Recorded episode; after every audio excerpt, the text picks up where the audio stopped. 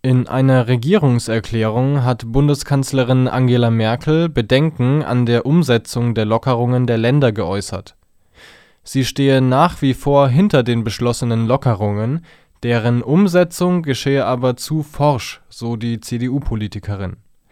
Gleichzeitig sagte Merkel, keine Entscheidung in ihrer Amtszeit sei ihr so schwer gefallen wie diese Einschränkungen der Freiheitsrechte PolitikerInnen der Opposition kritisierten den Kurs der Regierung.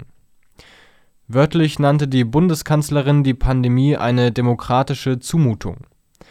Die Einschränkung der Grundrechte sei nur erträglich und akzeptabel, wenn die Gründe für die Einschränkungen transparent und nachvollziehbar seien, wenn Kritik und Widerspruch nicht nur erlaubt, sondern wechselseitig eingefordert und angehört würden, so Merkel Sie unterstrich zudem ihre Auffassung, dass die Pandemie noch lange andauern werde.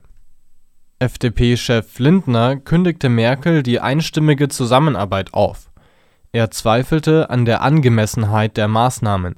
In einem Interview mit den Tagesthemen forderte er Maßnahmen an regionale Gegebenheiten anzupassen.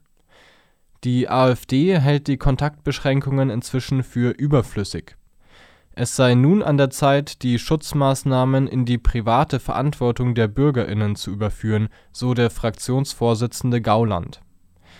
Linken-Fraktionschef Bartsch teilte die Bedenken der Kanzlerin gegenüber zu schnellen Lockerungen.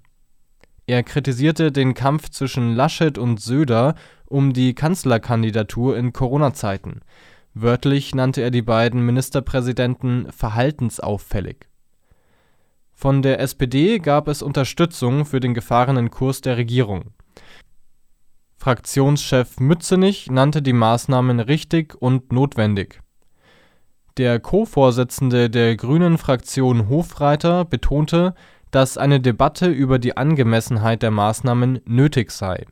Er erinnerte an die sozialen Folgen der Einschränkungen und forderte deren Abfederung beispielsweise durch die Erhöhung des Arbeitslosengelds-II-Satzes. Insgesamt ist die Diskussion der Fraktionen um die Angemessenheit der Maßnahmen weitaus kritischer ausgefallen als nach der letzten Regierungserklärung zum Coronavirus